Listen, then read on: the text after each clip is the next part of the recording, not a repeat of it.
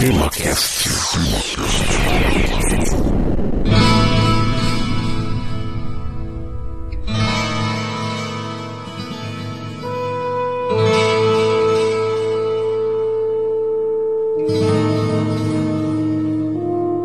Muito bem, meus amigos, está começando mais um TemaCast. Aqui é Francisco Seixas e participarão desse episódio o José Simão Neto, também conhecido como Joselito, Juarez, Joaquim.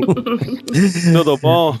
Olá, amiguinhos. Muito obrigado pelo convite de novo. E aí a, a brincadeira do Grande Coisa vai se expandindo, né? Cada, cada dia eu vou ter um nome diferente. se eu ganhar Exatamente. um real por cada nome diferente que estão me dando, eu vou ficar milionário já já, cara. Pode ser. Exatamente.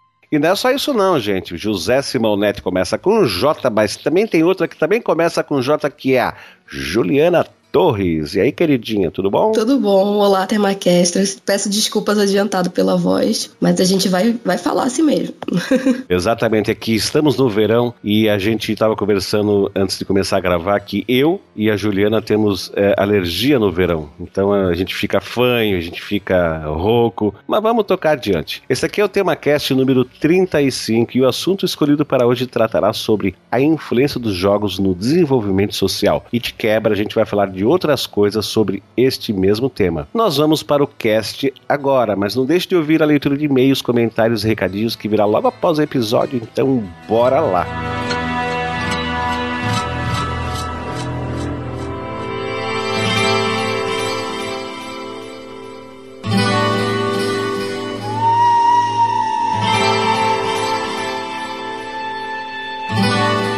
Beleza, então, olha só, vamos falar sobre os benefícios. Os videogames trazem vários benefícios para as pessoas.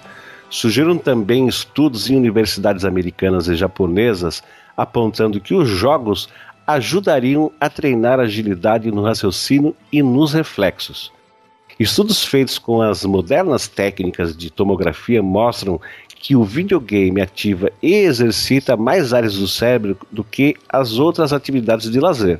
Os jogadores podem também aprender a cultura de outros países, como por exemplo o Japão, aprender sobre mitologia, aprender a ter gosto pela leitura, além do usuário ter de criar estratégias em tempo real durante o jogo. E olha só, muitas vezes isso tem que ser feito bem rapidamente. E criar solução para os problemas e resolver quebra-cabeças, traduzir os diálogos, melhorando e treinando outros idiomas, como por exemplo, e normalmente, né, o inglês. Outro benefício interessante é usar o videogame como remédio. Um estudo publicado na revista especializada BMC Pediatrics recomenda que hospitais deixem as crianças que estão internadas jogar videogame games de realidade virtual como complemento a remédios com a finalidade de reduzir a dor. O estudo afirma que as crianças, enquanto estão jogando videogame, sentem menos dor que quando tomam os analgésicos. Um cara chamado Nolan Bushnell, criador do Atari, afirma que as pesquisas mostram que as crianças que jogam com moderação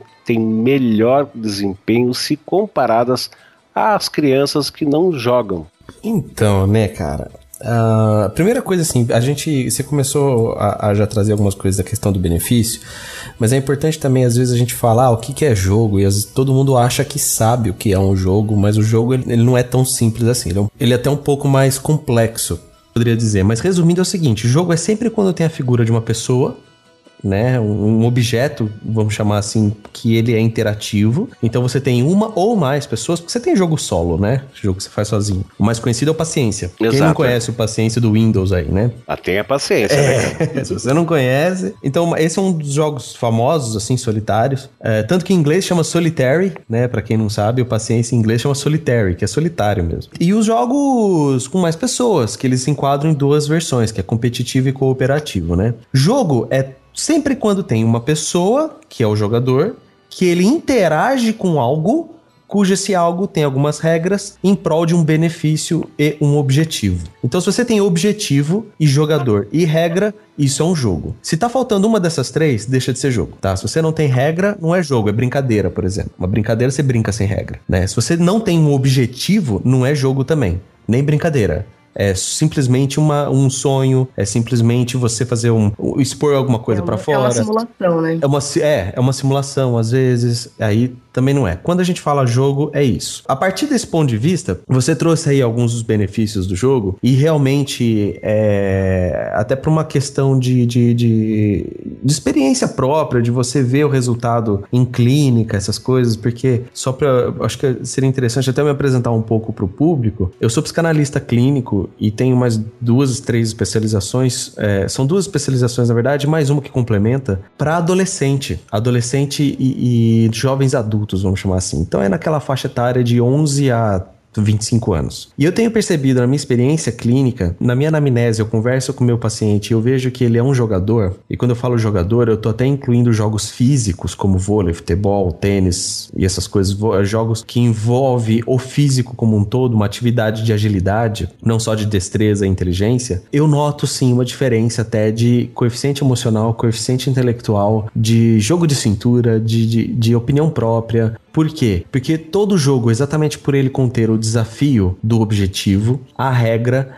e o outro jogador, seja cooperativo ou competitivo, e como você mesmo falou, Chico, ele ativa várias áreas do cérebro, você nota essa pessoa treinando áreas e conexões sinápticas cerebrais que uma pessoa não jogadora não treina. Exato. Essa diferença básica que a gente vê na prática Claro que você pode procurar em literatura, você vai achar alguma coisa, mas eu tô falando agora num contexto prático que vai desde os meus pacientes aos meus amigos pessoais e eu mesmo. Você nota, é claro. Se você conversa com, vamos botar aspas, um gamer, que ou seja, uma pessoa que declaradamente diz eu gosto de jogar e eu jogo diariamente, alguma coisa, não importa o que, você nota tudo isso que o Francisco falou de uma forma é nítida. Então, por exemplo, eu sou autodidata em inglês, tá? Eu falo, eu falo, escrevo e leio muito bem o inglês. Nunca fiz um curso. Eu aprendi tudo por causa dos jogos que eu joguei na minha vida e por causa de filmes e música. Porque eu cresci numa época que não existia DVD. Então você tinha que assistir o filme em inglês legendado. É raro ter uma fita Exato. dublada, né? E quando tinha, a gente não queria, porque a dublagem no Brasil até 10 anos atrás era horrível. É, hoje é ótimo, né, hoje, cara? Hoje tá muito bom. Tem alguns estúdios que estão de parabéns. Então você se depara a uma obrigatoriedade do uso do inglês, por exemplo, que é, é a língua do planeta Terra, praticamente. Não é a língua mais falada, mas é a mais importante. Exato. Uh, então o que acontece? Você tá frente, frente àquilo e aí você, você nota,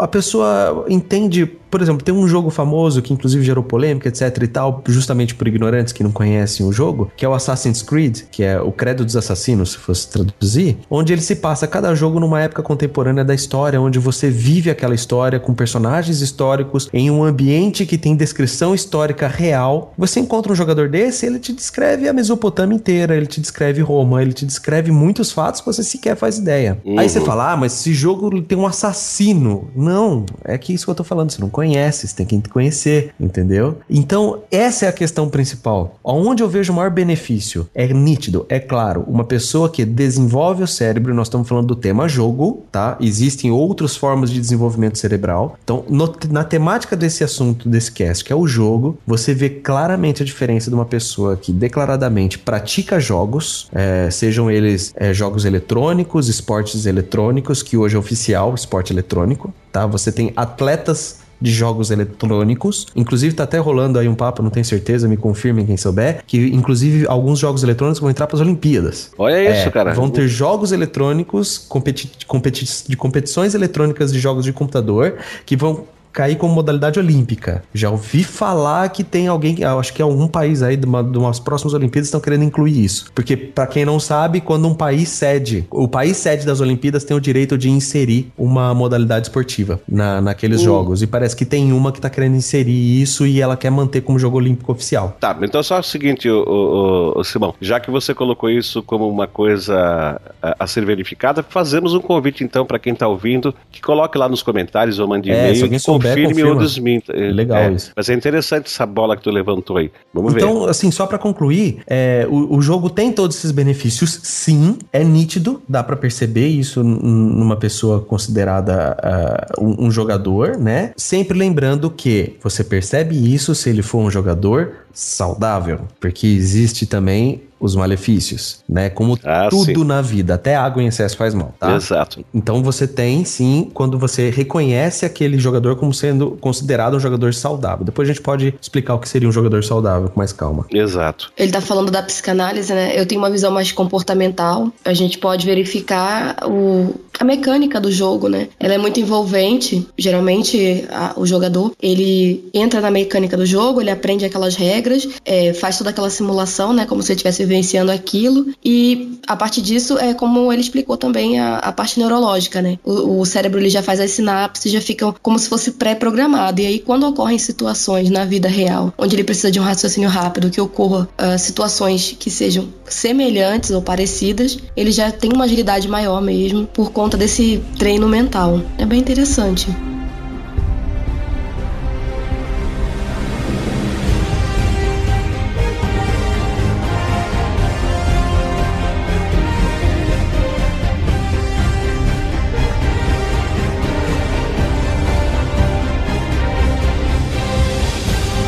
Olha só, o próprio Simão falou o seguinte, que tudo em excesso hum, não faz bem, inclusive água, né? Então, já que a gente tocou nesse assunto e a gente acabou de falar de benefícios e o Simão fez essa explanação e tu confirmou, vamos falar um pouquinho de malefícios. Com isso, a gente faz o seguinte, a gente fala a parte boa, a parte ruim, depois a gente faz discussões em cima desse tema de uma maneira um pouco mais abrangente. Vamos falar dos malefícios. Os videogames também têm desvantagens e muitas delas podem causar perigo para a sociedade. E eu falei bem devagarinho perigo para a sociedade, que é para poder levantar as lebres aí na cabecinha de quem está nos ouvindo. E vamos lá, então. O primeiro malefício, e que também é muito comum em qualquer tipo de jogo, não só os videogames, tá? Qualquer tipo de jogo é o tal do vício. Por ser uma atividade prazerosa, os jogadores podem viciar rapidamente. Já ocorreram mortes de jogadores que jogaram muitas horas com poucas pausas para comer e dormir. Hum, verdade. É, um sul-coreano que passou 50 horas, 50 horas quase ininterruptas à frente de um computador, divertindo-se com jogos, morreu de parada cardíaca minutos depois de finalizar a sua epopeia em um Se não me cybercafé. engano, ele tava jogando Counter-Strike. Exato, ex- exatamente. Mas aí, pera um pouquinho, né, gente? É, Aí alguém vai falar assim, "Ah, tá vendo só como é que o jogo é, é ruim? É. Pô, cara, 50 horas ininterruptas, se tu não morrer, tu vai ficar Exato. mal. Tu já levantou, tu já levantou uma bola que eu já quero me intrometer rapidinho só pra explicar um negócio. É, é bem rápido isso e todo mundo vai entender. Qualquer pessoa que tem uma pré-definição ou uma predisposição a um tipo específico de problema, veja bem, eu não tô nem citando só vício em qualquer coisa. Vício em cigarro, vício em drogas, vício em jogo, vício em chocolate, vício em mentiras. Qualquer pessoa que já tem uma predisposição, seja ela genética ou comportamental, tá? Ou de conduta, é, quando ela se vê frente a algo onde ele pode expor esse- essa, essa problemática, que na maioria das vezes acontece num vício, ela vai chegar a ter problemas sociais, tá? Então, é, a culpa, nesses casos, não é do jogo. Por que, que eu quero trazer isso? Todo jogo, por lei, tem uma coisa simples que tá escrito na caixa, que primeira coisa que é a faixa etária. Então Exato, não é. adianta vir xingar o GTA V porque você deu ele pro teu filho de 10 anos, porque a classificação dele não é 10 anos. Então é quem tá errado é você, pai, que deixou ele jogar isso. Ah, mas tá aí a internet aberta, o cara pode baixar no computador dele, o pai pode não ver. Ok, pornografia também tá aí assim, a música também tá aí assim. Hoje em dia as gravadoras estão tendo que se revirar pra ficar vivas. Então a internet é problema e benefício pra todo mundo. Então, primeira coisa, classificação etária que todos os jogos têm. Segunda coisa, 99% dos jogos, eu não vou generalizar porque eu não vou botar minha mão no fogo pra pra empresas de má índole, deixam muito claras no começo assim: cuidado esse jogo pra quem tem pre- predisposição à epilepsia. Cuidado você que estiver jogando, faça uma pausa a cada tanto, te- tanto tempo. Isso o próprio jogo avisa. Aliás, ô, ô, Simão, já que tu tá falando nisso, cara, a própria Microsoft, tu compra uma porcaria de um teclado, tu paga lá 50 pila, tu pega o manual do teclado, Isso. tá dizendo, tem advertência, Sim. tu pode ter um, tu pode ter ler, porque tu vai usar. Então, por exemplo, essa questão, por exemplo, dos jogos, ah, ah, você vê ela muito intensificada. Por exemplo, no Brasil, que teve aquele estudante de medicina lá, o Matheus Meira, que entrou no, no cinema atirando em todo mundo. Isso foi no Brasil, hein, não nos Estados Unidos. Ficou Pô, famoso foi- na época, inclusive. Não me lembro quantos anos faz isso, faz uns 15 anos, 10 anos. Faz, faz um bom tempo. O- a história é assim, o cara simplesmente pegou. Eu vou te dizer, foi no ano que tava o Clube da Luta passando passando no cinema. É. Só olhar aí, gente. Foram, o cara foi lá. O, o, cara foi lá, entrou no cinema, metralhou todo mundo no cinema, matou lá uns 10, 15 pessoas, foi pego, etc. Foram pesquisar, fuçar a casa do cara. O cara é estudante de medicina. Aí você fala, ah, estudante de medicina, ah, não. Não, peraí, não é porque o cara estuda medicina que ele tem sã consciência. Muito pelo contrário, tem muito estudante de medicina aí que fica louco só na época do, do, do, vestibular. Segunda coisa, acharam um jogo lá na casa dele, um jogo de FPS, que é First Person Shooter, que é o famoso jogo de tiro, chamado-se Duke Nukem. Esse jogo, Duke Nukem, ele tem uma, uma classificação etária alta, eu não me lembro se é 16 ou 18, e ele é um jogo de um sarcasmo impressionante sabe? É, de você fazer xixi nos inimigos e coisas do gênero, assim, sabe? Acharam uhum. esse jogo. Esse jogo tem uma maldita de uma fase onde você entra num cinema para matar porcos alienígenas selvagens maldosos. Caramba, tá? hein? É, é, é, esse o contexto. Você entra no cinema porque tá tendo uma invasão alienígena e os alienígenas são porcos babentos horríveis e eles estão dominando a Terra. Então você tá indo lá salvar a Terra. Esse é o contexto do jogo, tá, gente? O cara entra no cinema, tá aqueles porcos sentados, você vai lá e tem que matar todos aqueles porcos malditos alienígenas babentos horríveis e você sai dali feliz e contente que você cumpriu tua missão. Um maluco sem cérebro viu aquele jogo e falou: Ah, tá aqui porque que ele entrou no cinema matando as pessoas. E botou a culpa no jogo. Cara, esse caso foi para frente, foi estudado. Ele fez, fizeram um laudo psicológico. Os psicólogos e psiquiatras desse caso já anunciaram que o cara era sociopata, que ele tinha problemas psicológicos severos, que ele tava já tendo problema de conduta e comportamento na universidade, que ele tava para ser expulso, um monte de coisa. Mas só lembram do jogo. Só lembram da porcaria do jogo que deu o azar de ter aquela fase. Então, tu viu só? Como eu tava falando, é o seguinte, trazendo isso que o Chico acabou de falar. Qualquer problema com a predisposição para ter qualquer pessoa com uma predisposição predisposição para apresentar um problema social, seja qual for o vício, ele vai manifestar. É o mesmo caso do massacre de Columbine, foi a mesma coisa, e se não me engano foi no mesmo ano. E os meninos também, é, eles tinham muitos problemas escolares, foi reportado muito na mídia na época e tal, mas as pessoas só lembram, ah, mas eles jogavam jogos violentos. É. Como se fosse só a culpa do jogo exclusivamente, né? Exatamente. Na verdade, tem todo um contexto social, tem todo um contexto psicológico que vem junto com, com o jogo. O jogo é só um fator. Exato. Eu quero só acrescentar também que nós não estamos aqui defendendo os jogos violentos, hein, gente? Vamos é. prestar atenção. Nós estamos aqui trazendo uma justificativa plausível, isso é estudado, isso é mensurado, você pode procurar em literatura. Tá? Que é o seguinte, nós não estamos defendendo o jogo, nós estamos defendendo que existem regras para se jogar certos tipos de jogos ditos violentos, ok? E que Uh, digo e repito, eu sou uma pessoa assumidamente que joga, tá? Eu sou, eu, eu sou uma pessoa que todo dia eu, eu dou uma jogadinha em alguma coisa. E nem por isso. Eu, eu, cresci assistindo Robocop, eu cresci assistindo Rambo, tá? Eu tinha a lancheira do Rambo quando eu ia pra escola. Cara, Robocop é um dos filmes mais violentos. Foi considerado um dos, um dos, filmes mais violentos da década de 80. E eu cresci assistindo isso. Eu sou fãzaço do Robocop. E nem por isso eu sequer tive uma briga na minha vida. Eu, eu, eu sequer dei um murro no rosto de alguém na minha vida inteira. Então, uh, não estamos defendendo jogos violentos. Nós estamos apenas trazendo para vocês que uma pessoa com predisposição a qualquer tipo de transtorno social, frente a um vício, ele vai manifestar, seja cigarro, seja drogas, seja jogo, seja mulheres, seja chocolate, seja mentira, seja lá o que for. E esses, ca esses casos extremos são uma exceção. São. Não é a regra. É, a mesma coisa de você, alguém da sua família viajar de avião, o avião deu uma pane, o avião caiu, o seu tio morreu, e daquele dia em diante você fica com medo de avião, fala que o avião é uma merda, fala que aquele seu tio querido foi levado por causa da, da, da VASP, vou usar uma empresa falida para a gente não ganhar processo. E, e, e aí, e aí, o que, que é? A culpa é do avião agora? Não, não é assim que funciona. Então... Exato, e como a gente conversou antes de começar a gravar, culpar os jogos porque um maluquete foi matar gente em cinema é uma coisa que você dizer que não podemos mais produzir facas porque uh, alguém foi lá e pegou uma faca e matou um monte de gente. Né? Exatamente. Né? Exato. O problema não está na faca, está na quem punha a faca. É, né? Exatamente.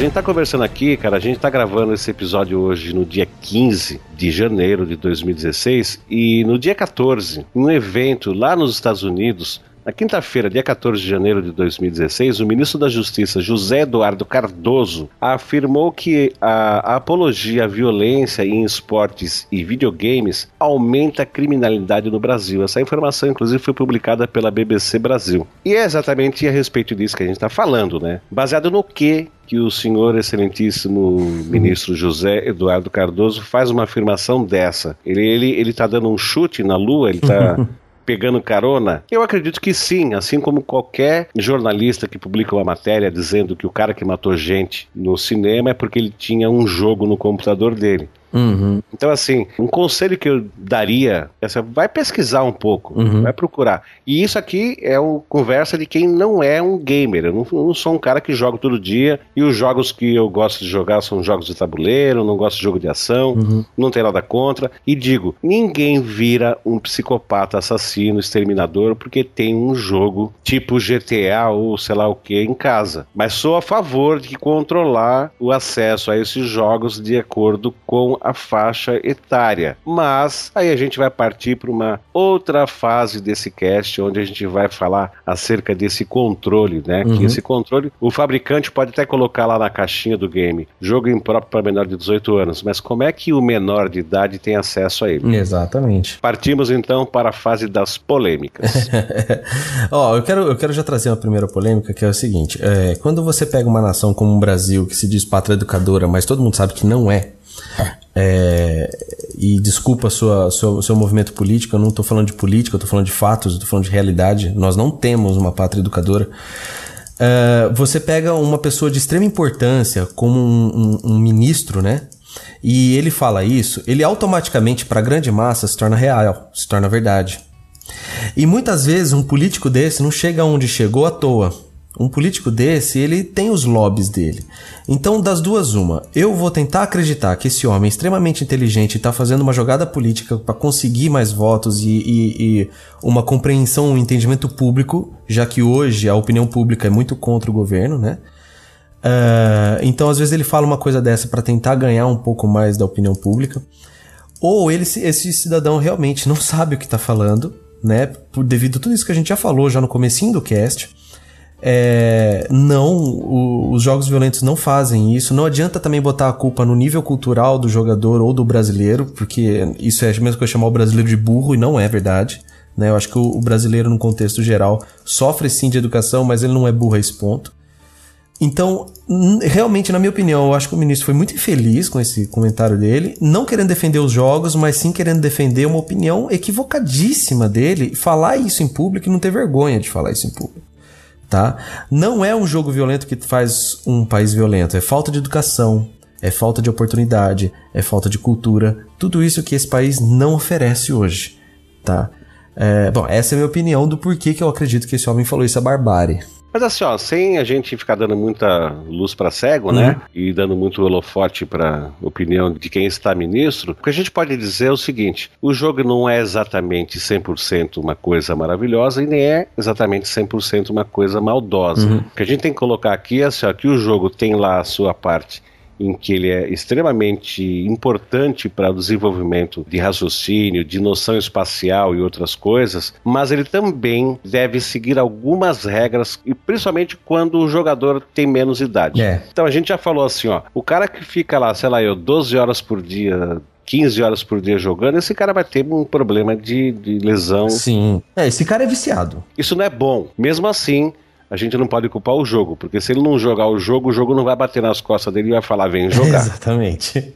Tá? Uma outra coisa é com relação a tipos de jogos que têm conteúdo vi de violência e de sexo uhum. e que pessoas menores de idade, crianças, têm acesso. Alguém o fabricante do jogo que bota lá o alerta, jogo impróprio para menores de 18 anos. Esse fabricante que coloca essa advertência, ele não pode se responsabilizar se a criança tem pais que porque se sentem culpados porque estão ausentes dos dois trabalhos e deixa lá ah, a é. criança é. e compra o jogo e dá, não filhinho, a tua compensação por a gente estar ausente é que você vai ter o joguinho. Exatamente, bem, bem lembrado esse ponto, né? Porque a gente tem tanto hoje em dia também que tá na moda que é comprar celular caro, né? Exato. Pra compensar, é. ou quantos jogos. E sim, uma criança que tem acesso a um jogo desse tipo, pode, como ela está em fase, isso é opinião minha, eu não sou psiquiatra nem psicólogo, vocês podem até me, me, me contradizer e me, me, me rebater eu acredito que uma criança que tem acesso a jogos assim e que está em período de formação de personalidade, de caráter, pode sim ser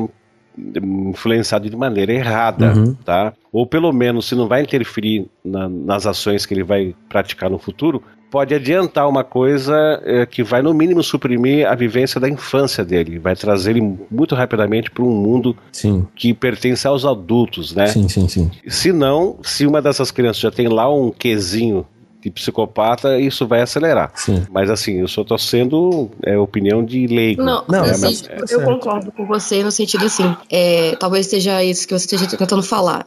A, quando uma criança ela tem contato com esses games, não que ela vá se tornar uma psicopata, mas desse, essa violência exacerbada, ela dessensibiliza essa criança, né? Isso ela vai tornando é. essa criança cada vez mais, vamos dizer, acostumada a essa violência, acostumada a, a, ver isso e achar que é normal, começar a incorporar aquilo no, no repertório dela como uma uhum. coisa que pode ser comum, e quando na verdade não é. É, aí a gente entra também na questão do momento em que o Brasil vive hoje. Momento que eu digo é época, tempo, era, né? Hoje em dia, a criança que joga hoje é diferente da criança que jogava na década de 80, por exemplo. Sim, os jogos são muito diferentes, né? São muito diferentes. Além dos jogos serem diferentes, os pais são diferentes. Porque, quer queira ou não, hoje nós estamos. Eu, eu, por exemplo, tenho 35, tá? Eu tive uma educação de, dos meus pais que hoje estão na casa dos 70. Que é diferente da educação hoje dos pais que são obrigados a serem economicamente ativos e que tem na faixa de 40, no máximo 35, entendeu? Então uhum. você vê criações e formas de educação totalmente de, diferentes de, de, da nossa, que, ou seja, o que eu tô querendo trazer é, é, existem sim um fato das crianças de hoje em dia também não terem embasamento moral até para conseguir suprir um jogo desse e entender que é uma brincadeira, que é um jogo que é que etc, que ela não vai poder fazer isso com os coleguinhas na rua, por exemplo, né? Uhum. Então tem esse contexto temporal, né, histórico social vamos chamar assim. E por outro lado, pelo lado bom do contexto histórico, a gente tem aí a geração de pais que também foram gamers, né? Que também Sim. jogaram, tiveram contato com essa primeira geração e não, não, não, existem só os pais irresponsáveis, existem os pais responsáveis também. Claro. Tem pais que jogam com os filhos, é um momento de lazer, ali de socialização. E tem, tem esse lado bom, né? É. Que a gente tá polemizando. Uma informação aí pra galera, que não sei se todo mundo vai saber disso, é hoje, hoje não já, desde 2004, a indústria de jogos já ultrapassou Hollywood, por exemplo, tá? Hoje em dia você vê o, uh, Star Wars, graças a Deus, já atingiu aí a bilheteria do filme mais vendido da história do cinema. Isso não é novidade para a indústria de games. O que o filme do Star Wars conseguiu até agora, e ele nem saiu ainda de cartaz, tem jogos que conseguem isso com uma semana de venda, tá? Exatamente. Então assim, hoje a indústria dos jogos faz mais sucesso do que a indústria de Hollywood, por exemplo, todo mundo acha que é tão bilionária assim. Não é. O último campeonato de, de Dota, que é um jogo cooperativo, competitivo de times, ele premiou 10 milhões de dólares para o time vencedor. Para você ter uma ideia do que é 10 milhões de dólares, é mais do que o prêmio da Libertadores da América. Olha isso. Tá? Então quer dizer, você vê um joguinho de computador premiando mais do que a própria Libertadores da América. Então, por que isso está acontecendo? Porque Hoje, os jogadores gamers que são economicamente ativos de hoje são as crianças da década de 80 que aprenderam e começaram essa fama, essa, essa indústria dos jogos. Quem gostava, quem era fã de todas essas coisas, que são os videogames na sua época de ouro, hoje é o público adulto economicamente ativo, que gera dinheiro para isso. E, consequentemente, olha o teu filho e fala: Ah, filho, você quer jogar? Tudo bem, não vejo problema, eu também cresci jogando. Isso é um jogador saudável, que sabe que tem responsabilidades, que sabe que tem que estudar, que sabe que tem que ir pra escola, mas que também pode brincar, pode se divertir com jogos eletrônicos, porque o pai consegue entender isso e consegue trazer essa responsabilidade para o filho. E provavelmente consegue também fazer um certo controle do tipo de conteúdo que, essa, que esse filho vai ter acesso. Com né? certeza. Não, eu, eu, eu, tenho casos de crianças, adolescentes que estavam passando pelo na minha clínica, mas o problema não era nada assim, um problema sério, em que eles mesmos relatavam: não, meu pai desliga a internet às 10 da noite. Às 10 da noite uhum. desliga o roteador de casa uhum. quando não é férias. Uhum. Exato. Não, filme, é, eu sei que existe existe filme pornô, eu sei que é pra maior de 18, eu já assisti, mas eu não fico vendo porque eu sei que não é legal, porque eu sei que não é para mim. Eu tô falando de uma criança de 14 anos. Pois é. então, é. não é só também você proibir, coibir, ou mesmo usando o termo da Ju, reforçar negativamente um comportamento, ou querer botar na cabeça da criança um tipo de conduta que você julga ser certo, porque foi assim que você foi educado e etc. Porque não é assim. A melhor coisa mesmo é diálogo, conversa, e o que eu falo para todos os pais dos meus pacientes, tá, gente? Não sei se talvez eu consiga ajudar vocês. É regra, limite e carinho. Se você colocar esses três com o teu filho, você pode ter certeza que você vai educar um, um bom ser humano. Mas, mas ô, ô, Simão, já que você está falando dessa forma, tu tá trazendo um pouco do teu consultório aqui pro cast, fala um pouco pra gente, até o convite se estende a Ju, né, a respeito dos tais jogos terapêuticos, né, o uso deles ah, é, como instrumento em terapias psicanalíticas, Isso. e eu não sei se a Ju também vai colocar na parte dela, que é a parte comportamental, mas eu faço um convite para vocês aí, vamos lá.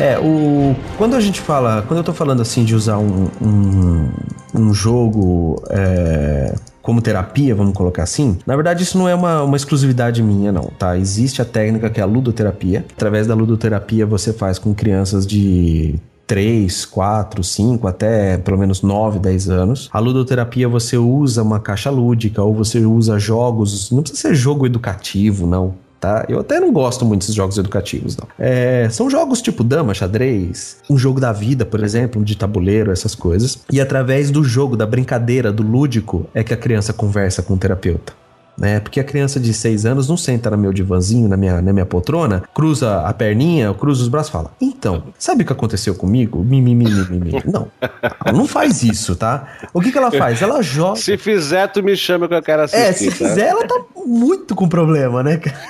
Ou manda de volta pra casa, né? Nem precisa trabalhar. É, o que, que, você tá fazendo pronta, aqui? Né, manda teus vida. pais pra cá, menina. Mas então, o que, que a criança faz? Ela joga. A criança brinca, né?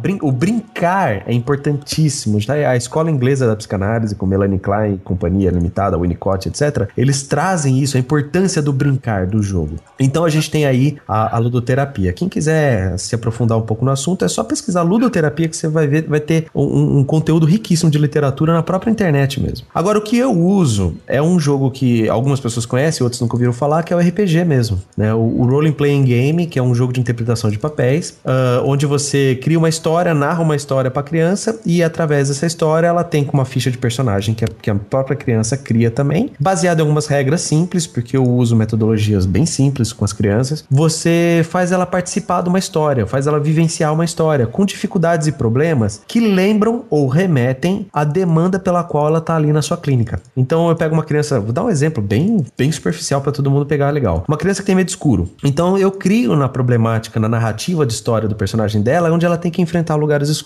por exemplo. Não que enfrentar um lugar escuro, mas às vezes ela, para encontrar o grande prêmio, ela tem que passar por algo escuro, ou ela vai conversar com um amiguinho dela que está num lugar escuro, trazendo a criança para esse ambiente. A, a comportamental usa isso também como dessensibilização sistemática, mas não é exatamente isso, não é essa técnica, mas é bem parecida. É você trazer no imaginário da criança através um movimento lúdico, de uma brincadeira, de um jogo que é atraente para a criança, que criança que não gosta de brincar de jogar etc. E ela simplesmente esquece, vamos colocar num termo bem leigo, que ela tem aquela demanda e ela joga, ela interpreta, ela vivencia aquela, aquela, aquela questão que é um problema para ela. Então é, é, é, muito legal você ver crianças manifestando, vamos dizer assim, soluções ou catarses ou qualquer coisa que seja, insights de, de demandas que ela que foi que trouxe ela para a clínica. Tá? Então o RPG ele funciona muito nesse, nesse sentido. É, a última criança que eu atendi assim, ela gostava muito do, de pôneis e cavalinhos, etc. Então ela fez uma ficha de uma personagem que era uma menina, onde ela encontra um pônei, esse pônei fala com ela, abre um portal para ela ir no mundo dos pôneis, que esse portal ficava no armário, que ela morre de medo da porta do armário. Olha isso. E aí o que, que aconteceu? Ela acabou entrando no armário com muita relutância, mas no jogo a gente tá falando, ela entrou nesse armário e lá dentro do armário tinha um mundo fantástico do pônei, que claro, tudo isso aí foi eu que criei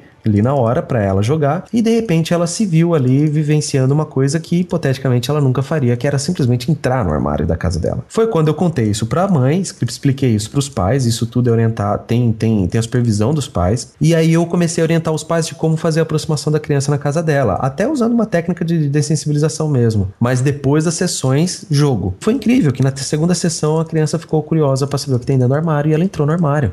E fechou a porta. E ela ainda reclamou com a mãe porque não tinha nenhum pônei lá dentro.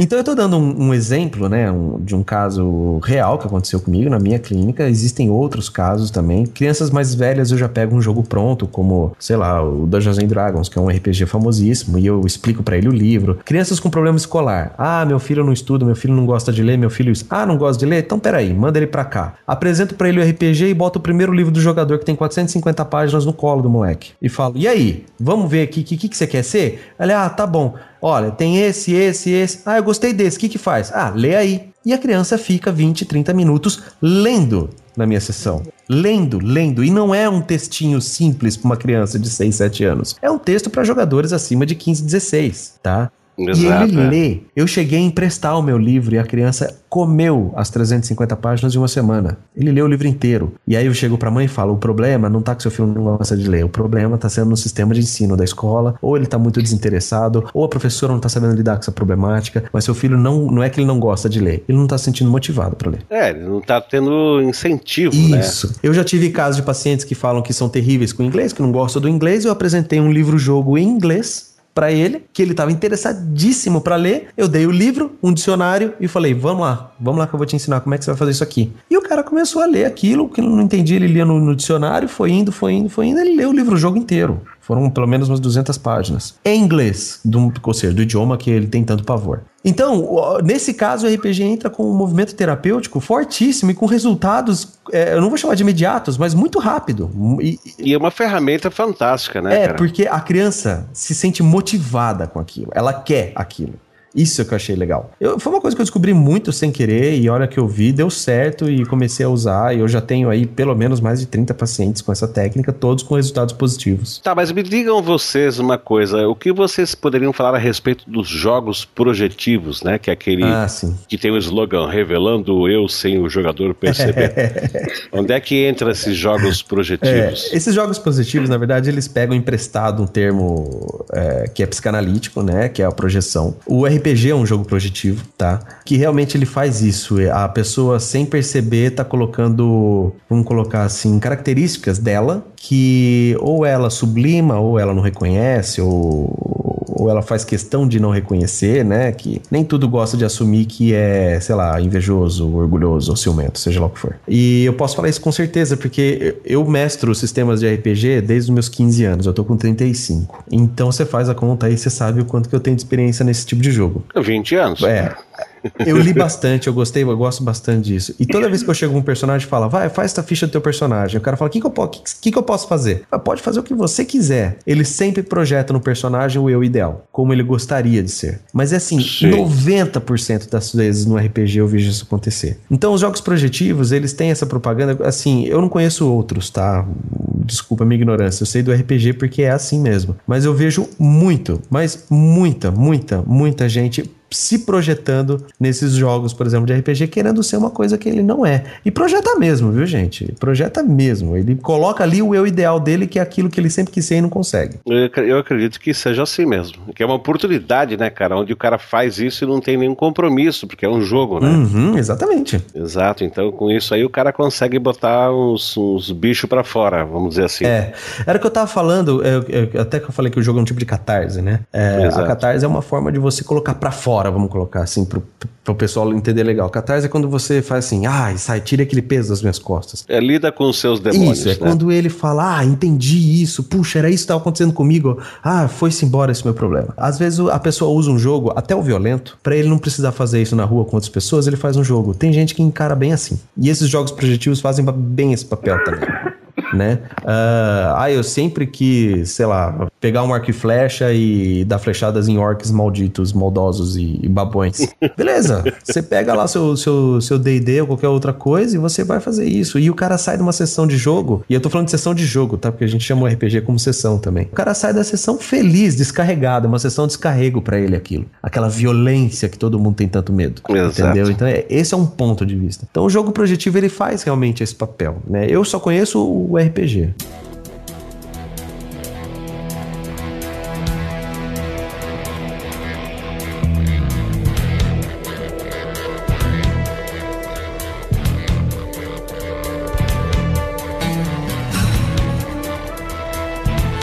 Me diga uma coisa, assim, ó, é, a gente que vem de um, de um tempo atrás, né? Quando você tinha 15 anos de idade, ou eu tinha 15 anos de idade, ou a Ju, nós não tínhamos acesso aos jogos que existem hoje. Uhum. A gente pode dizer que sim, que os jogos tiveram uma evolução em termos de, de tecnologia, de, de gráficos, de som, uhum. Enfim, né? Várias outras coisas, é. que só é possível hoje. Mas agora vamos fazer o seguinte: a gente fez uma comparação de nós, os velhos, que pegamos carona na, na tecnologia que floresceu enquanto a gente está na nossa fase adulta, mas vamos falar um pouco a respeito dos jogos eletrônicos e da nova geração Sim. de pessoas, né? Uhum. Os novos jogadores, né? É, o que, que vocês teriam para dizer a respeito desse pessoal que tá chegando agora? Por exemplo, a minha filha não consegue conceber o que, que é um mundo sem celular. Sim. Ela nunca viveu num mundo sem celular, né? Essa criançada que tá chegando agora, como assim não existia jogo? Como assim não existia celular? É. Né? O que, que a gente pode falar a respeito dos jogos eletrônicos e dessa nova geração que chega no mundo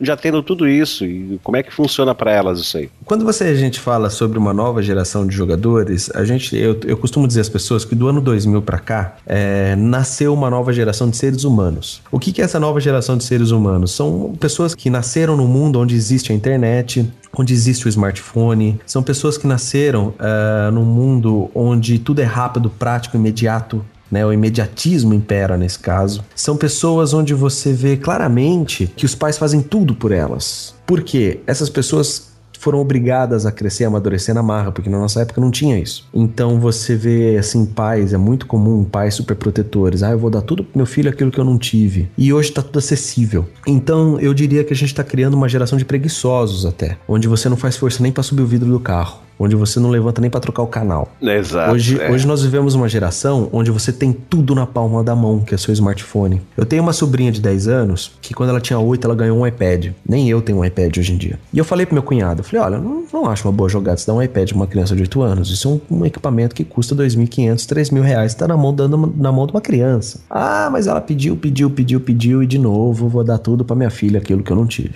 Ok. Ele deu.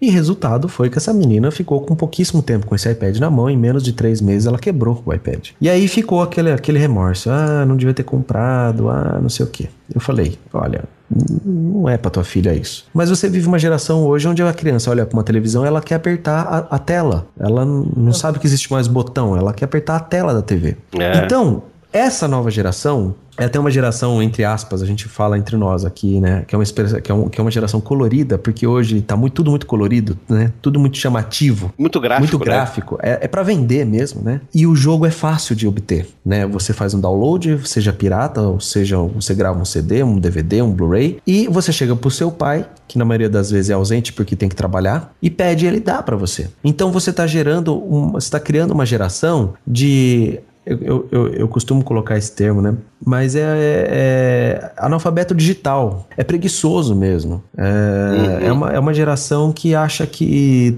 ele pode entrar nesse mundo digital e esquecer do real. Eu tô vendo muito isso. Muita gente te, te, te crucificando, tá? Não, é, eu tô falando isso num contexto geral. Não tô falando que todo mundo é assim. Aproveitando né? um gancho do que o Simão falou, é, posso fazer uma indicação? Eu li recentemente, semestre passado, um, um livro do Nico, acho que é Nicolas Carr. Vou pesquisar direitinho, é, mando pro Francisco para ele colocar no post. A internet está nos deixando burro.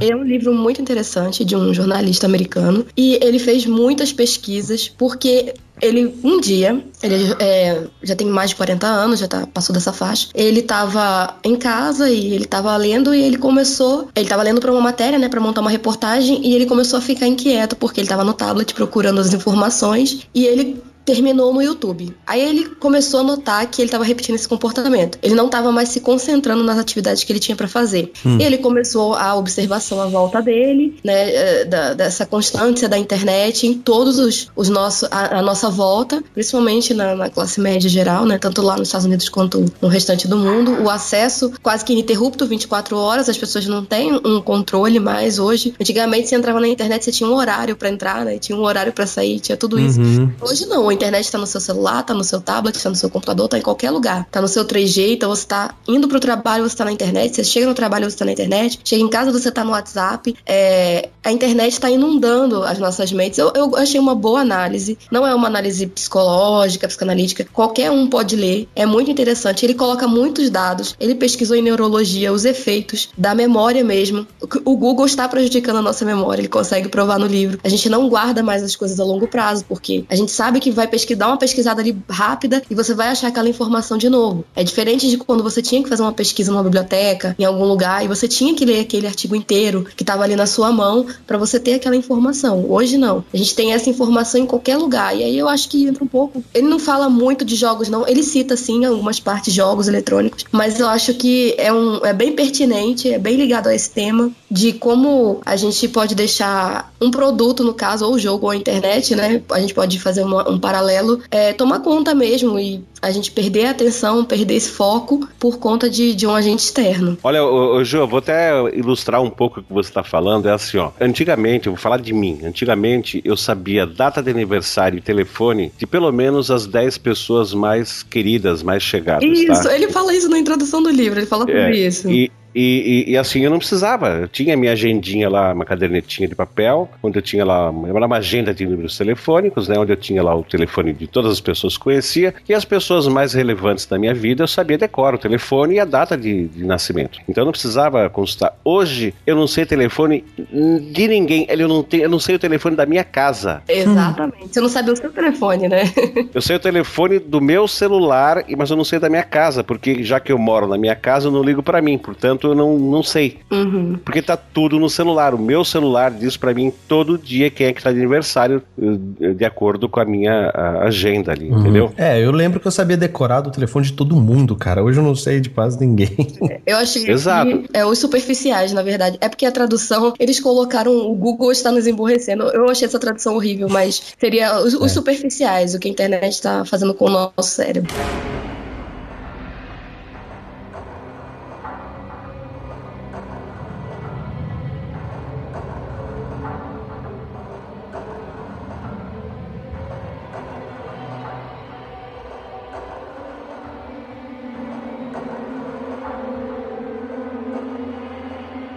Por outro lado, eu tenho uma coisa a falar ah, em defesa disso. Por exemplo, quando surgiram as calculadoras eletrônicas, a classe de professores, né, os educadores, falaram, ah, é um absurdo, a, a, pessoa tem que saber fazer é, cálculo no papel, com caneta, com lápis e papel. Uhum. Mas aí fica aquela pergunta, hoje você tem calculadora no computador, você tem calculadora no celular, você tem calculadora no relógio, tu realmente precisa saber fazer cálculo né? Uhum. A, tabuada, a tabuada do 1 ao 10, tem que saber fazer no papel? Uhum. Tá, em algumas situações sim. Eu acho que todo mundo deveria saber a tabuada do 1 ao 10 decor. Acho que os adultos provavelmente sabem. Uhum. Mas assim, do jeito que as calculadoras estão inseridas na vida da gente, em tudo quanto é lugar que a gente vai, até em lugar que você não quer, tu compra uma agenda eletrônica, a função dela é agenda, mas ela tem uma calculadora né? Tu compra caneta, já tive caneta que tinha uma calculadora na própria caneta, uhum. entendeu? Uhum. Então assim, tá tão acessível que de repente já não faz mais, não é, é mais necessário. Ele, ele, fala um pouco sobre isso e a crítica que ele faz é o seguinte, é, a grosso modo, a gente tá fazendo da internet, a internet ele não, não diz que a internet é algo mal, muito menos uhum. os jogos e a tecnologia,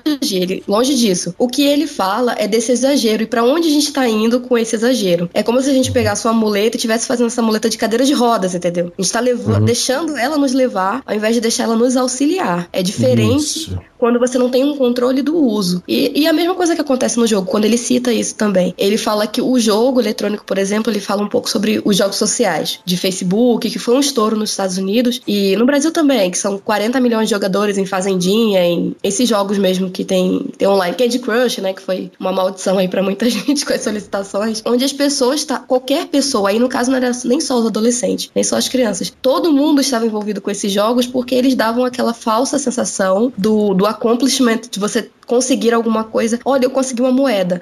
Vou conseguir outra moeda, vou conseguir outra moeda, vou conseguir outra moeda. E aí quando você vê, você tá igual um rato da experiência do Skinner apertando a barra, Isso. entendeu? E não Exatamente. consegue mais parar. Exato. Ele fala sobre esse exagero que acontece tanto com, com a internet, quanto com jogos, quanto com o que nós estamos fazendo com a tecnologia. É o que o Simão também deu de exemplo do iPad. Qual a necessidade de uma criança ter um iPad? Nenhuma. Uhum. Mas tá lá. É, não é só com, com os seus parentes. Todo mundo tem um caso na família. Eu também tenho. Eu tenho um, um primo. Eu não tenho sobrinhos porque meus irmãos são mais novos. Mas eu tenho primos pequenos. Eu tenho contato com eles meio que diário. Tem um de 7 anos que ganhou também recentemente um tablet maravilhoso, muito melhor do que o meu. Aliás, eu nem tenho tablet, eu tenho só um notebook. E aí eu fiquei olhando assim, eu falei, mas por que, sabe? Não, não, não faz sentido a, mãe dele gastar desse jeito. Mas por quê? É uma mãe ausente, ele precisa ficar com outras pessoas, ele precisa se distrair e tal. Ainda bem que ele tá usando pelo menos para leitura, ele gosta de ler, aí bota os livros lá. Menos mal. Mas só que vai virar uma muleta, entendeu? A gente já fica nessa observação ali de que aquilo vai, uma hora, vai virar algo mais do que um simples tablet, uma simples uhum. diversão. É, eu queria, eu queria só complementar, dizendo assim, na hora na, na minha fala, eu tava falando só dos pontos negativos dessa nova geração, tá? Tem os pontos positivos Sim. também. Sim, né? tem. Porque essa nova geração de pessoas, jogadores, que eu tava brincando de. Pre... Brincando não, que eu tô falando sério mesmo.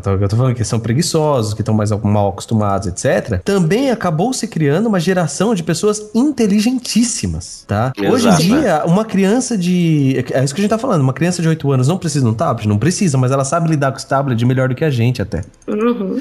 Não, ela, ela nunca teve, ela pega um e sai Exatamente. usando. Exatamente, esse é o Já ponto. Vem... Então, essa, essa Sim, nova... Já tá na ROM dela, já vem na Isso. ROM. Essa nova geração que eu falei, do, do, do, do ano 2000 pra cá, de, de, de, crianças que, que estão nascendo e tal, é, essa geração são, de, são crianças inteligentíssimas, com uma capacidade intelectual e, e velocidade de raciocínio muito alta, muito rápida. Uh, são crianças com um dinamismo psíquico. Quando eu falo isso, eu tô falando assim de QI, de QE, que é o coeficiente emocional. Eu tô falando assim de pessoas com uma velocidade velocidade de raciocínio muito boa. São pessoas que já nascem com coordenação motora fina aguçada, porque você jogar no mouse e teclado, ou mesmo no controle do videogame, é, é difícil. Os jogos hoje, os modernos, os super lançamentos, etc., não são jogos fáceis. Quem não nasce e vem jogando esses jogos modernos, você pega uma pessoa de mais idade que nunca jogou isso e bota para jogar, ele não consegue. Ele simplesmente não consegue. Vão ter que ter, vai ter que ter muito treino para ele conseguir jogar. Então, uh, o que, que eu quero trazer com isso? Que essa geração, ela tem os prós e tem os contras. Os contras é aquilo que eu te falei, né? Não só as crianças, como os adultos também estão ficando preguiçosos. Mas nós temos também aí uma geração de pessoas inteligentíssimas cuja velocidade de aprendizado, raciocínio e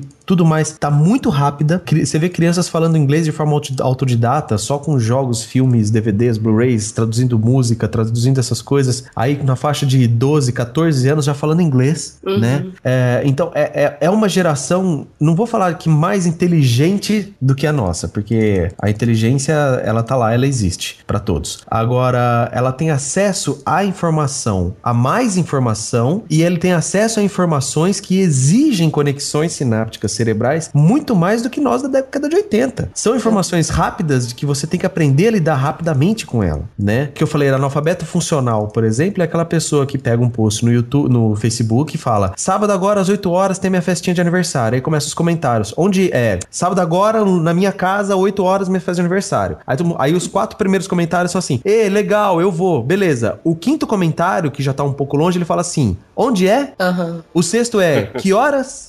já ficou muito distante. Entendeu? Cara, o cara, esse é o analfabeto funcional. Esse que é o preguiçoso que eu tava falando, que criou-se com essa geração. O cara perdeu, ele não se tem o hábito de ler o post. Uhum. O, o, que eu vi de post hoje, que o Neil Armstrong morreu, cara, o Neil Armstrong morreu em 2012. E tem nego postando hoje no Facebook.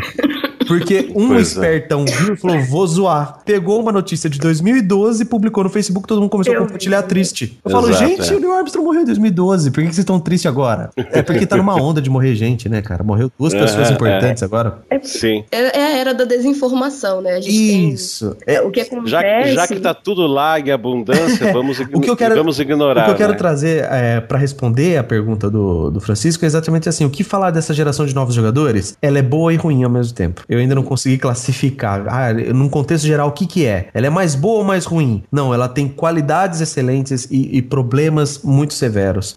E... Ela é diferente, né? O nível de ela é. informação é, é diferente. Se isso, antes isso. não se tinha nada, era um funil é, onde a base maior era para cima, hoje a gente tem o contrário, a base maior está embaixo. A gente é. tem uma série de informações e a gente está sem esse filtro do que uhum. é importante e o que não é, principalmente com jogos, né? Exato. Então, infelizmente, eu acho, nem sei se infelizmente, tá? Mas é a evolução natural, vamos chamar assim. Hoje eu vejo essa nova geração de pessoas inteligentíssimas jogando essa sua inteligência, essa sua velocidade de raciocínio em coisas muito fúteis para o desenvolvimento social e pessoal né? Uh, eu até falo que o brasileiro é conhecido internacionalmente como Rue Rue BR, né? E a nossa fama de Rue BR, esse termo Rue BR é um termo que nasceu nos jogos de pessoas que não têm noção de nada, que só querem saber de zoar, de brincar, de, de, de fazer essas coisas. Se o brasileiro usasse 10% da inteligência que eles têm para bagunçar, para fazer piadas, para fazer memes tão engraçados, para fazer coisas tão engraçadas, se eles conseguissem usar isso um pouquinho mais para um desenvolvimento é, intelectual intelectual e educacional, nós seríamos um país extremamente incrível hoje. Mas no o Brasil a gente. É, é que, o problema é que a cultura de fora do, do, do, jogo também reforça isso, né? Você precisa. O brasileiro ele precisa ser um malandro, ele precisa ter o um jeitinho brasileiro, ele precisa disso para se caracterizar como brasileiro. Exato. Você vê,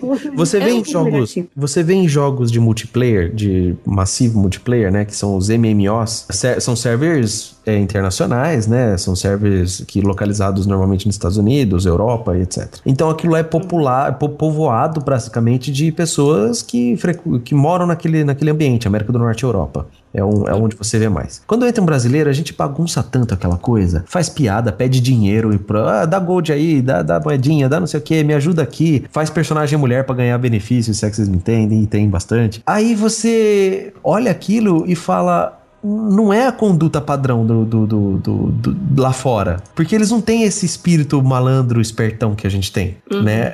Eu ouço muito pessoal falando assim, nossa, como gringo é burro. Não, não é que gringo é burro, é que eles não têm essa malícia que nós forçada, forçadamente temos. Uhum. Essa coisa do malandro, do esperto, do tem que tirar vantagem em tudo. Eles não têm isso. Então, esta geração agora, não tô falando só do brasileiro, tá? No mundo inteiro. Isso eu tô falando no mundo inteiro. Mas ainda assim a gente tem essa contextualização é, educacional mesmo, né? É, que no Brasil, infelizmente, a gente não tem uma pátria educadora. Temos pessoas ótimas, inteligentes, temos pessoas diferenciadas aqui, lógico que temos, mas infelizmente não é a maioria. É verdade. Bom, gente, vamos fazer o seguinte: eu acredito que a gente passou aqui o nosso recado e falamos a respeito da influência dos jogos no desenvolvimento social. A gente não demonizou os jogos e nem endeusou os jogos. Sim. O resumo que a gente poderia fazer rapidamente é que o jogo é tão bom quanto ele é ruim, né? Uhum. Vai depender de quem está usando, de que maneira está usando, e quando é menor de idade, depende de quem controla esse acesso para que a, a pessoa, a criança é. menor de idade, possa tirar proveito de jogos que, que tem jogos para qualquer idade. Exato. Entendeu? Então, eu diria, eu diria até mais, viu? Não é só menor de idade, não, tá? Tem muitas pessoas que são maiores de idade aí, com seus 28, 30 anos, que moram com os pais, eram para ser adultos responsáveis. Não tô criticando quem mora com os pais, não é isso. Tô criticando que essa pessoa é, já era para ter essa consciência e ainda assim se faz uso desses jogos de uma forma equivocada até até. Eu só vou fazer um alerta agora aqui a respeito de, das opiniões pessoais para que quem quiser, é, quem não concorda com as opiniões, que entre em contato com a, com a pessoa que deu as opiniões, porque, porque, senão eu não tenho como responder, é, tá? Exatamente. Por vocês. Eu quero, eu, eu, vou, eu, vou, deixar todos os meus contatos no post, eu quero, eu quero me colocar muito aberto e à disposição dos ouvintes para a gente conversar, continuar essa discussão online, seja no Facebook, seja por e-mail, tá? Vai ser um prazer conversar com todos vocês, ouvintes do, do TemaCast, porque eu acho um podcast sensacional que fala de algo que aborda temas que a gente não vê por, muito por aí. É, eu adorei o tema de hoje, porque eu me considero um gamer né? Eu gosto. Não, inclusive, inclusive esse tema aqui foi sugerido pelo próprio Simão, quando a gente levantou lá no grupo Saiba Mais, lá no Facebook, é para que os ouvintes dessem sugestões, e esse tema foi sugerido pelo, pelo Simão já há algum tempo, e a gente resolveu fazer ele dessa vez. Então, é assim, mas só reforçando as opiniões que cada pessoa dá, não só nesse episódio, em qualquer episódio, os convidados vêm, eles têm liberdade de dar as suas opiniões, e não necessariamente essas opiniões são opiniões do TemaCast Mas uh, o TemaCast jamais vai cercear o que um convidado vai falar. Porém, se você não concordou, você vai lá no post, você pega o contato do nosso convidado, você entra em contato, faz a sua objeção, uh, se contrapõe, com certeza vai ser respondido, entendeu? E assim, e é sempre um prazer, não só ter convidados aqui, como é o caso de hoje, que é o Simão e a Juliana, como é um prazer receber o contato dos nossos ouvintes, concordando ou discordando do que foi dito. É isso que faz o podcast, que faz aquele episódio em si se prolongar um pouco mais, se estender um pouco mais e ficar mais rico.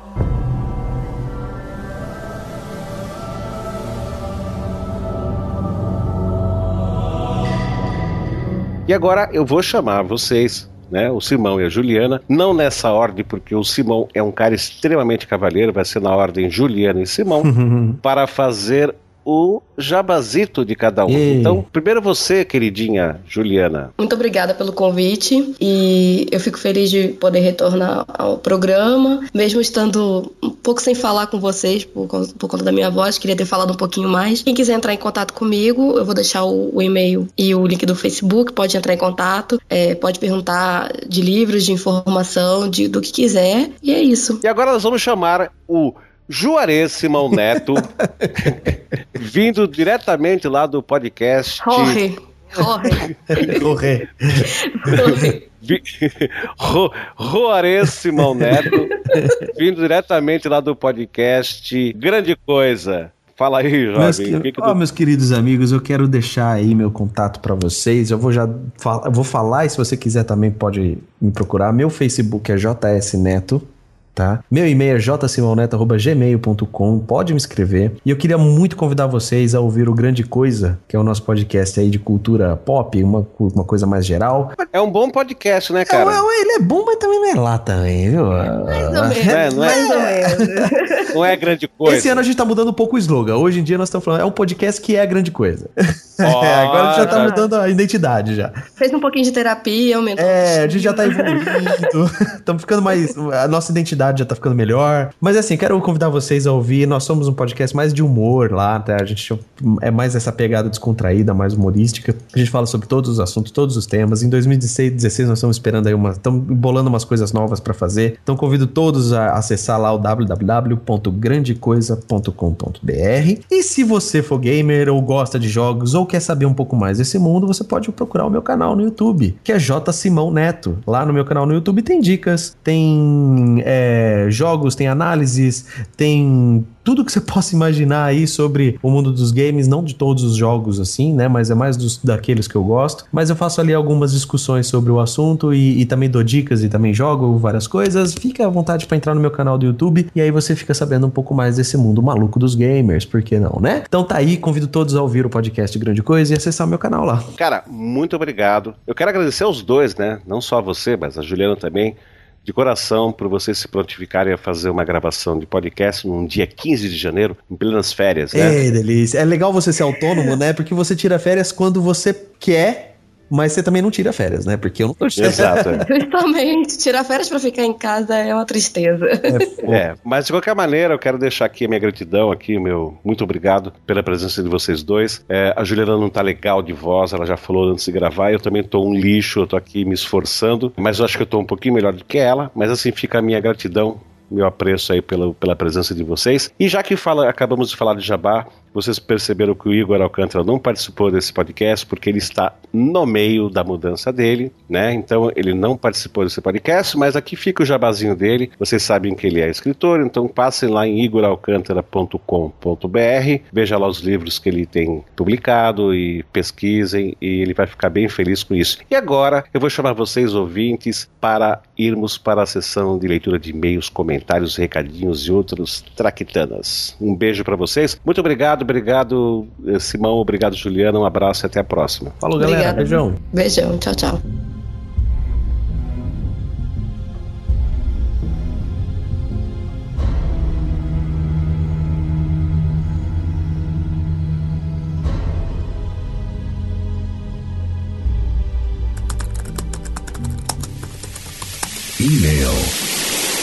Comentários.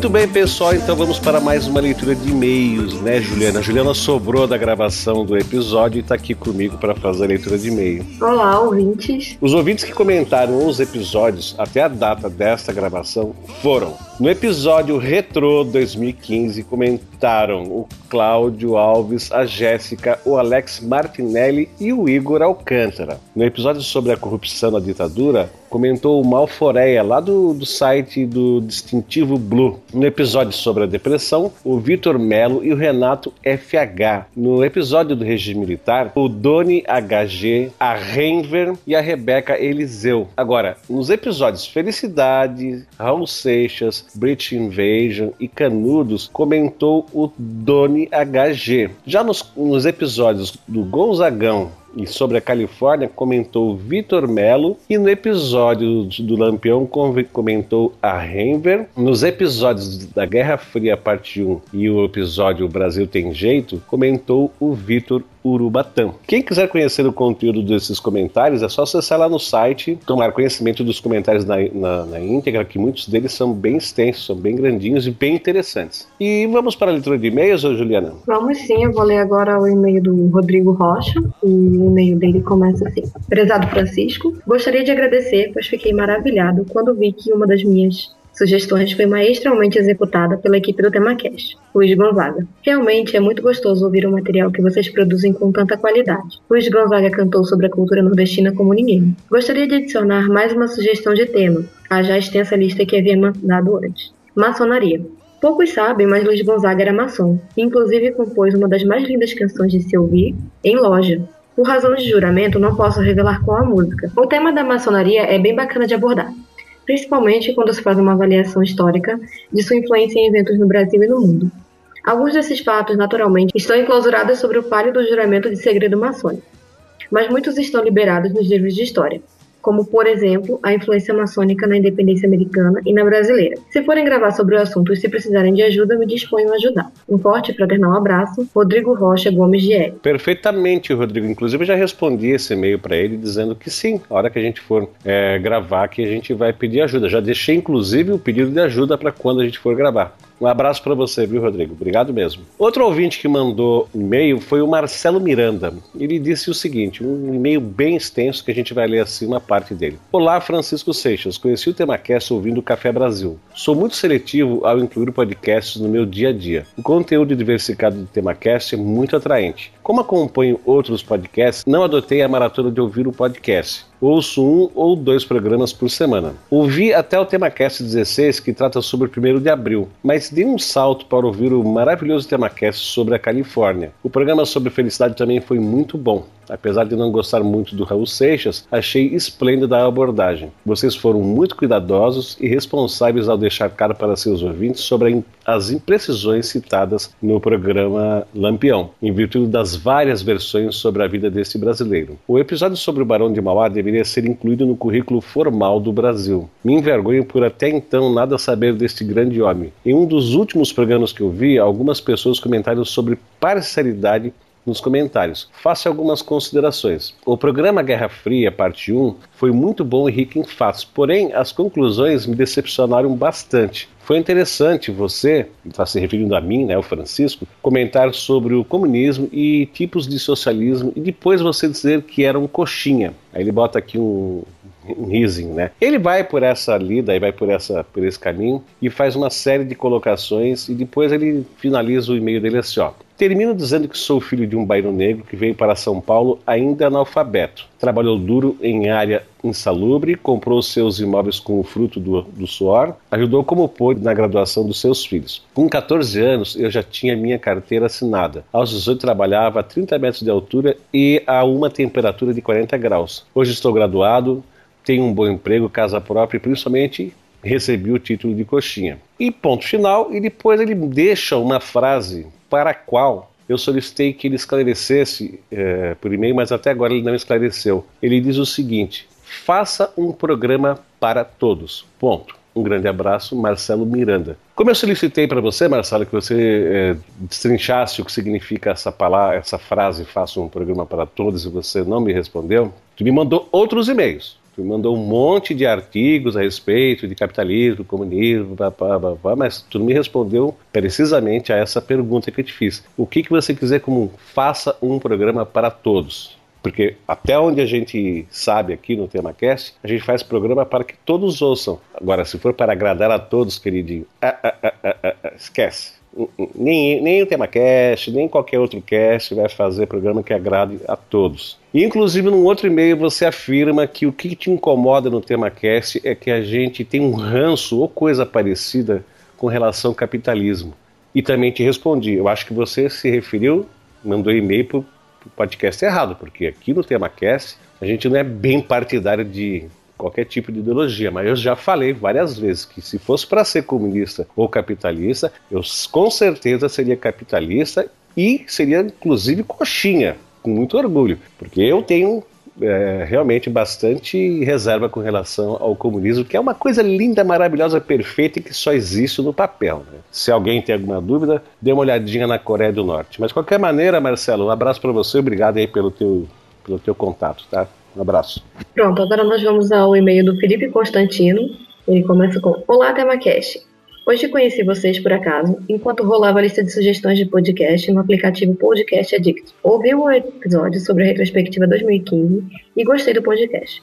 Vocês falam bem, tratam de assuntos interessantes de forma equilibrada, séria e também descontraída. Assinei o cast e vou ouvir os outros episódios também. Obrigada por contribuir com conhecimento e informação para quem quer aprender. Sucesso e vida longa ao TemaCast. Obrigada, Felipe, pelo e-mail Verdade, muito obrigado aí, um e-mail curto e objetivo, mas é, maravilhoso, cara. Muito obrigado e espero que você aprecie nosso trabalho, tá? Olha só, quem mandou e-mail também foi o Léo Vigil dos Santos. É, ele diz o seguinte: é, o assunto do e-mail dele é assim, ó, agradecimento pelo tema do podcast é, que fala a respeito do Barão do Rio Branco. E ele diz assim: gostaria de agradecer vocês pela ótima explicação sobre quem foi o Barão do Rio Branco Fiquei muito satisfeito com o podcast, pois sanou minhas dúvidas sobre o Barão. Já havia lido alguns textos sobre a história, porém sempre algo muito superficial. E vocês explicaram com bastante clareza e as curiosidades me ajudaram também a aprender um pouco mais sobre este herói nacional. Estou literalmente viciado no TemaCast. Nos últimos dias já ouvi vários episódios. Ô, Léo, muito obrigado, cara. E eu espero que você aprecie aí nosso trabalho, tá? E se for o caso, tu entre em contato, mande mais e-mail, que é pra gente poder é, te dando retorno aí, se for o caso, tá? Nós vamos agora ao e-mail do Felipe Oliveira. Olá, Francisco e Igor. É muito bom poder acompanhar o TemaCast. Gostaria novamente de parabenizá-los pelo excelente trabalho e incentivá-los. Continue, o TemaCast é maravilhoso. Assim como vocês nessa virada do ano de 2015 e 2016, tirei férias com a família. Saí de Blumenau, Santa Catarina e voltei para minha terra natal, Rio de Janeiro. Devagarinho e seguro, foram quase 13 horas de viagem e levei vocês como meus passageiros. Há alguns meses já estou acompanhando o site, então pensei, por que não ouvir o tema, o tema cast durante a viagem? Ouvi vocês durante a ida e a volta, quase 26 horas de tema cast. Realizei uma verdadeira maratona no site e posso dizer que hoje já ouvi literalmente todas as publicações. Pude ver a evolução do TemaCast ao longo do tempo, desde o Francisco Seixas sozinho nos primeiros podcasts, pedindo para colaborarem, convocando participantes até o dia que, durante a leitura de e-mails, ele disse: Não vamos comentar mais sobre as resenhas deixadas no site, pois eram muitas para serem lidas, vamos ler somente os e-mails. Ao Igor Alcântara, confesso que não conhecia muito sobre Beatles, além, é claro, de algumas poucas músicas como Twist and Shout e Help, mas ouvi sequencialmente todos os episódios sobre a banda. Posso afirmar-lhes, graças ao Igor Alcântara e seus comentários empolgadíssimos, comecei a me interessar mais e tanto que já tratei de providenciar a compra da discografia completa dos caras. Ainda não ouvi toda ela, mas o suficiente para dizer que meus álbuns favoritos até o momento foram Please Please Me e Revolver. Enquanto lhes escrevo esse e-mail, estou ouvindo Abbey Road. Vamos ver se mudo de opinião. Risos. Enquanto morava no Rio, quase sempre passava pela conhecida Praça Mauá. Nunca dei tanta bola para ela. Agora, conhecendo um pouco mais sobre esse grande empreendedor brasileiro, fiz um passeio histórico para conhecer mais sobre ele, o senhor Irineu Evangelista de Souza. Valeu informar aos ouvintes do TemaCast que forem visitar a cidade. Vale muito a pena uma visita à Praça Mauá, que hoje abriga dois excelentes museus, um deles recém-inaugurado, o Museu do Amanhã e o Museu de Arte do Rio. E em frente à Câmara do Comércio no centro da cidade, uma estátua do Senhor Irineu. Não irei alongar-me muito no e-mail, só o enviei, como disse no começo, para parabenizá-los e incentivá-los a continuarem esse grande trabalho. Escrevo para que saibam como vocês influenciam positivamente as pessoas com o tema cast, transmitindo conhecimento e tecendo comentários construtivos. Um grande abraço, Igor e Francisco, e todos os outros que tiveram participações especiais. Ah, e muito obrigada por me manterem acordada durante toda a viagem. Pô, rapaz, que bom. Isso que eu ia perguntar. Pô, rapaz, se você viajou, viu o tema quer, será que tu não deu umas cochiladas tal? Então agora tu acabou de responder antes de que eu, que eu perguntasse. Cara, é muito legal é, saber que uh, tem pessoas que nos ouvem e que valorizam, né? Aliás, todo mundo que nos dá retorno sempre uh, que, dá, que dá retorno é para falar bem, é para nos incentivar tal. E, e claro, isso não significa que não sejamos abertos à crítica, né? desde que a crítica seja uma crítica fundamentada, né? uma crítica bem estruturada. Aí, aí se for só só é, é, se opor só por questão de se opor, só para falar assim, ah, eu não concordo, aí, aí a gente vai tratar de acordo, mas toda vez que for uma crítica construtiva e bem embasada, a gente vai dar retorno sim, não é mesmo, Ju? Com certeza. Então tá, esse, esses eram os e-mails que nós tínhamos para ler, afinal de contas, em plenas férias, né, de final e começo de ano, é, e, e pré-carnaval, aí quase estamos já perto do carnaval. Então até que teve bastante, até bastante e-mails e comentários. E olha só, se você quiser participar também, basta acessar nosso site em temacast.com.br. Lá no site você pode fazer o seu comentário, enviar e-mails através do formulário no site pela aba contato ou pelo endereço temacast@temacast.com.br. Lá no rodapé do site você também encontra os botões para as redes sociais que o Temacast participa, que é o Facebook, o Twitter e o Google Plus. E também tem lá os botões para assinar o nosso feed no site ou na iTunes Store. Ah, agora também a gente tem a opção de assinatura através do envio de e-mail quando um episódio vai para o ar. É só você chegar lá embaixo do playzinho, tem lá as opções RSS, iTunes, Android e e-mail. Tu clica ali, cadastra seu e-mail e se for o caso você recebe um e-mail avisando que tem um novo episódio do TemaCast no ar. E também nós temos agora um playlist lá no Spotify, entendeu? Onde a gente está colocando todas, ou pelo menos a maioria das músicas que a gente coloca como trilha dos nossos episódios, né? E vai estar tá o link desse playlist também no post desse episódio aqui. E não se esqueçam de acessar o nosso grupo lá no Facebook através do link temacast.com.br barra saiba mais. Lá nesse grupo do Facebook é, você poderá interagir com todos os outros ouvintes e com a equipe do TemaCast. E também o link desse este grupo estará no post desse episódio. Não é mesmo, Juliana? Vai estar tá sim. Então a gente vai ficando por aqui. Não esqueçam, hein? Mandar os e-mails, mensagens de voz, comentários, curtir em todas as redes sociais. Vamos espalhar a palavra do tema cast, hein, pessoal?